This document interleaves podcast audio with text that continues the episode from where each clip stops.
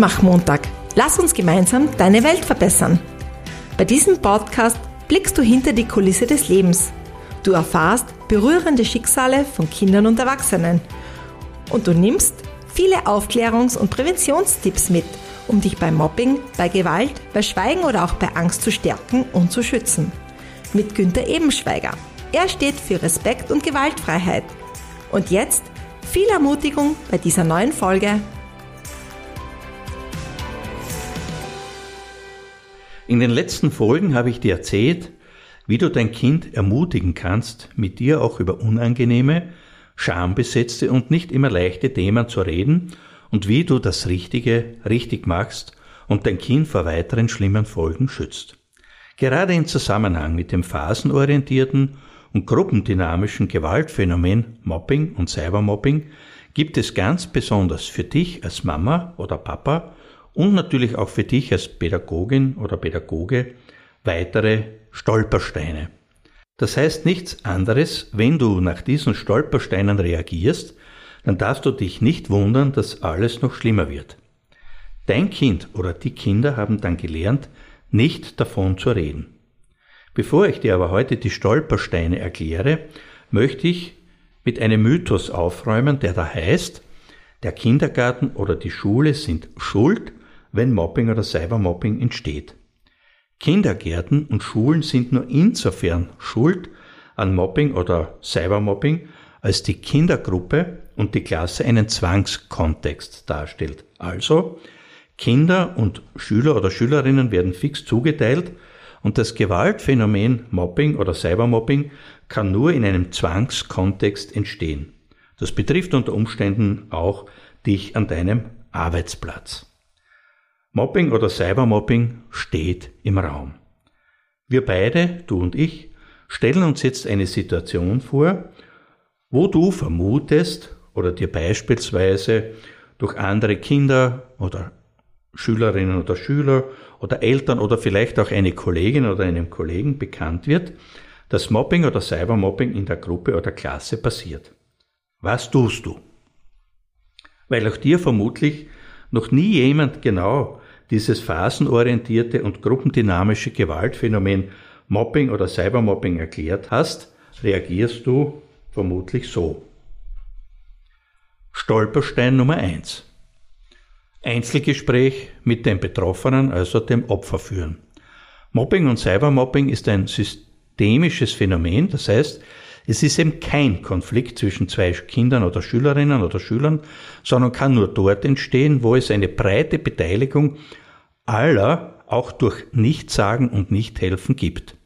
Wenn du jetzt Einzelgespräche führst, wird das die ganze Klasse und ganz besonders die Mobber oder Mopperinnen als Betzen interpretieren und die von Mobbing betroffenen Kinder und Schülerinnen oder Schüler werden sehr wahrscheinlich noch mehr gemobbt und andere Kinder werden aus Angst noch weniger mit dir drüber reden. Stolperstein Nummer zwei. Du intervenierst emotional als Mama oder Papa bei den Mopper oder Mopperinnen Eltern oder auch eventuell dem Klassenlehrer, der Klassenlehrerin oder der Direktorin, dem Direktor. Wenn du also unter Umständen noch hoch emotional intervenierst, wird die Eskalationsstufe noch zunehmen. Eltern von Mopper oder Mopperinnen werden sich schützend vor ihr Kind stellen und ihnen den Rücken stärken. Ziemlich sicher wird es zu einer Täter-Opfer-Umkehr kommen. Wenn du dann vielleicht auch noch den Klassenlehrer, die Klassenlehrerin unter Druck setzt, ihr oder ihm die Schuld für das Mobbing gibt, gibst, dann wird das Thema öffentlich und dein Kind wird noch mehr zum Opfer. Stolperstein Nummer drei: Nach Schuldigen fahnden und Mopper oder Mopperinnen bestrafen. Das ist ebenfalls ein Stolperstein, denn am System Mobbing oder Cybermobbing ist praktisch die ganze Gruppe, die ganze Klasse in unterschiedlichen Rollen beteiligt. Nur nach dem Schuldigen zu fahnden oder nur die Mobber oder Mobberinnen zu bestrafen, wird der Dynamik von Mobbing nicht gerecht. Es ist dann durchaus wahrscheinlich, dass Mobber oder Mobberinnen in die Opferrolle schlüpfen und dann erst recht Verständnis von der Gruppe oder der Klasse erhalten. Zusätzlich das darf man also nicht übersehen, wird damit die Gruppe oder die Klasse entmutigt, was zu sagen, den betroffenen jungen Menschen wird damit nicht geholfen und daher die erforderliche Transparenz, die für Prävention, Intervention und das Beenden dieses Gewaltphänomens so entscheidend ist, verhindert. Ein plakatives Beispiel. Im Rahmen einer systemischen Mobbing- und Gewaltprävention und Intervention an einem Gymnasium wird von mir ein Mobbingopfer identifiziert und das Mobbing beendet. Das reicht allerdings dem Klassenvorstand nicht. Er möchte, dass ich auch die Mopperin oder die, den Mopper suche und dass sie bestraft werden. Trotz aller Argumentationen von meiner Seite ist es nicht möglich, ihm verständlich zu machen, dass dadurch die Situation in der Klasse einerseits kippen könnte und andererseits den betroffenen Mädchen in diesem Fall auch nicht mehr geholfen ist. Letztlich muss ich WO geben und lasse diesen Klassenvorstand mit seinem Stolpersteinwunsch allein. Stolperstein Nummer 4. Von Mobbing bzw. Cybermobbing betroffene Kinder und Jugendliche zur Gegenwehr auffordern. Cybermobbing und Mobbing haben immer mit einem Machtungleichgewicht zwischen der Gruppe, der Klasse bzw. dem Mobber und der Mobberin und dem betroffenen Mädchen oder Buben zu tun. Schon aus diesem Grund ist eine Aufforderung an ein betroffenes Kind, es soll sich wehren, mehr als ein schlechter Ratschlag.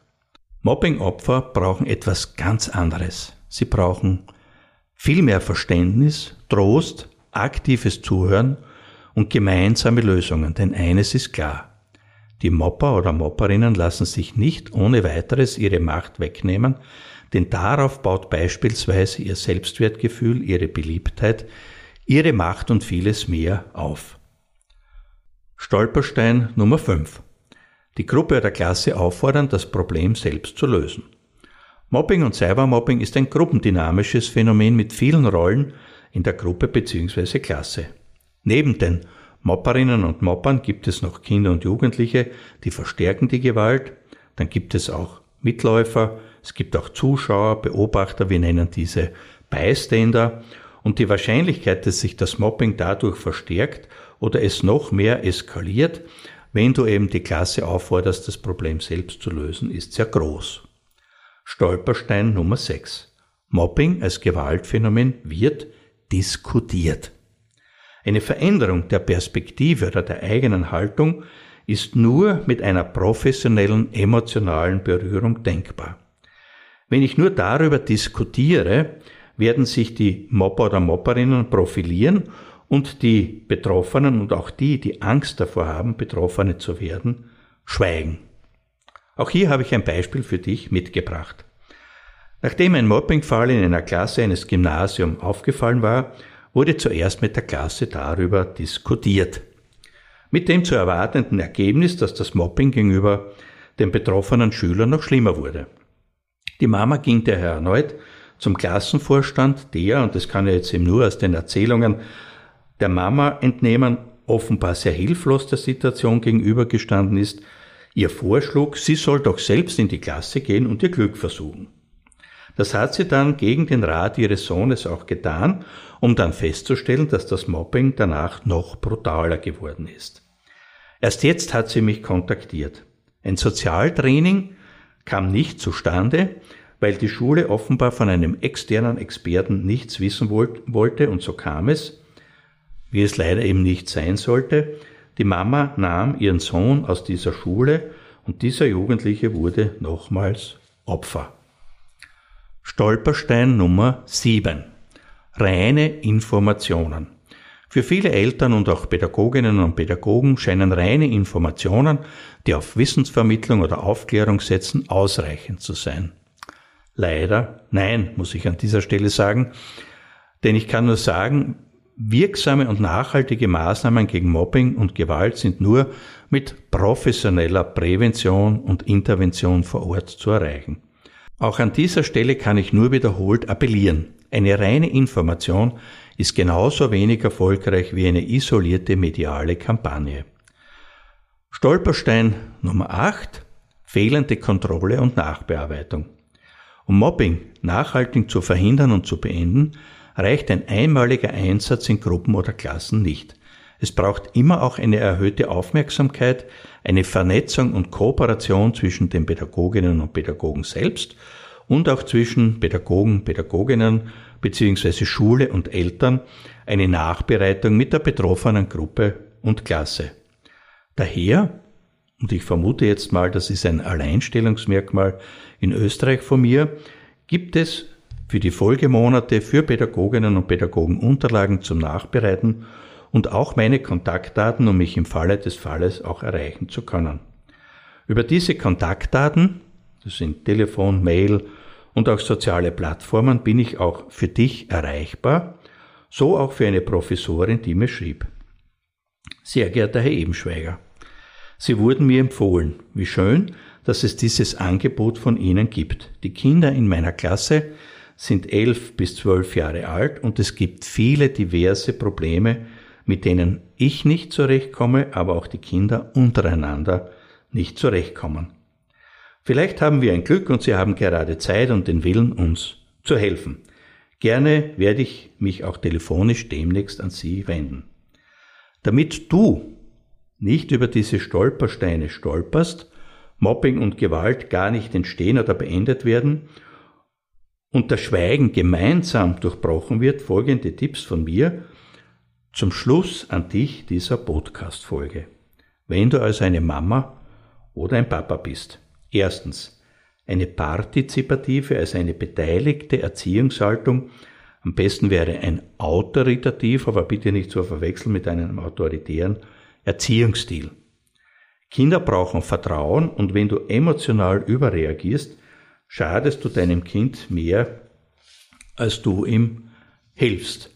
Drittens, du musst dir Zeit zum aktiven Zuhören nehmen. Also wenn du sagst, ich habe jetzt keine Zeit, dann betone bitte das jetzt. Ich habe jetzt keine Zeit, denn damit zeigst du Interesse an deinem Kind, seinen Bedürfnissen und seiner Situation. Und Punkt vier Versuche eine Kooperation zwischen Klassenlehrerin, Klassenlehrer oder der Schule in Form einer Bildungspartnerschaft für dein Kind aufzubauen. Wenn du eine Pädagogin oder ein Pädagoge bist, erstens, wenn du Mobbing oder Gewalt in deiner Gruppe oder Klasse vermutest, dann erhöhe gemeinsam mit deinen Kollegen oder Kolleginnen die Aufmerksamkeit und führe einen Feedbackplan ein, damit Situationen nachvollzogen werden können. Und zweitens, wenn du informiert bist, dass es Mobbing gibt oder du das selbst feststellst, dann brauchst du einen Plan. Es sind nämlich mehrere Schritte zu setzen.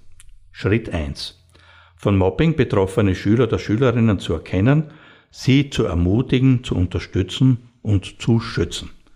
Schritt zwei: Die Klassengemeinschaft ist so zu stärken, dass sich einzelne Schülerinnen und Schüler auch getrauen zu reden, denn die Angst, dass, wenn sie eben reden, sonst die nächsten Opfer sind, ist sehr groß.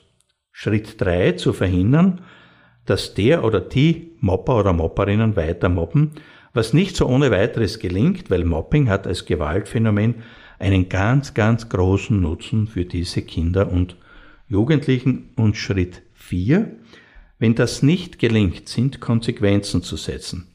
Für mich bedeutet das, die Mopper oder Mopperinnen kommen in eine andere Klasse oder werden suspendiert, nicht aber das Mobbing-Opfer, denn sonst verfestigen sich die Coping-Strategien. Wenn du dich für eine Fortbildung interessierst, um Mobbing zu erkennen, richtig zu reagieren, um weiteres Mobbing zu verhindern oder einem Mobbing-Opfer zu helfen, dann kontaktiere mich. Ich freue mich natürlich jederzeit auf dein Interesse. Mutmach-Montag. Lass uns gemeinsam deine Welt verbessern. Günther reicht dir auch gerne zukünftig die Hand, spricht dich persönlich an und gibt dir eine Stimme. Weil einander Vertrauen ist ein entscheidender Faktor, um dich zu stärken und zu schützen. Du kannst Günther unter der Mailadresse podcast.ebenschweiger.at kontaktieren. Und jetzt weiterhin viel Ermutigendes in der kommenden Woche und bis bald ein herzliches Servus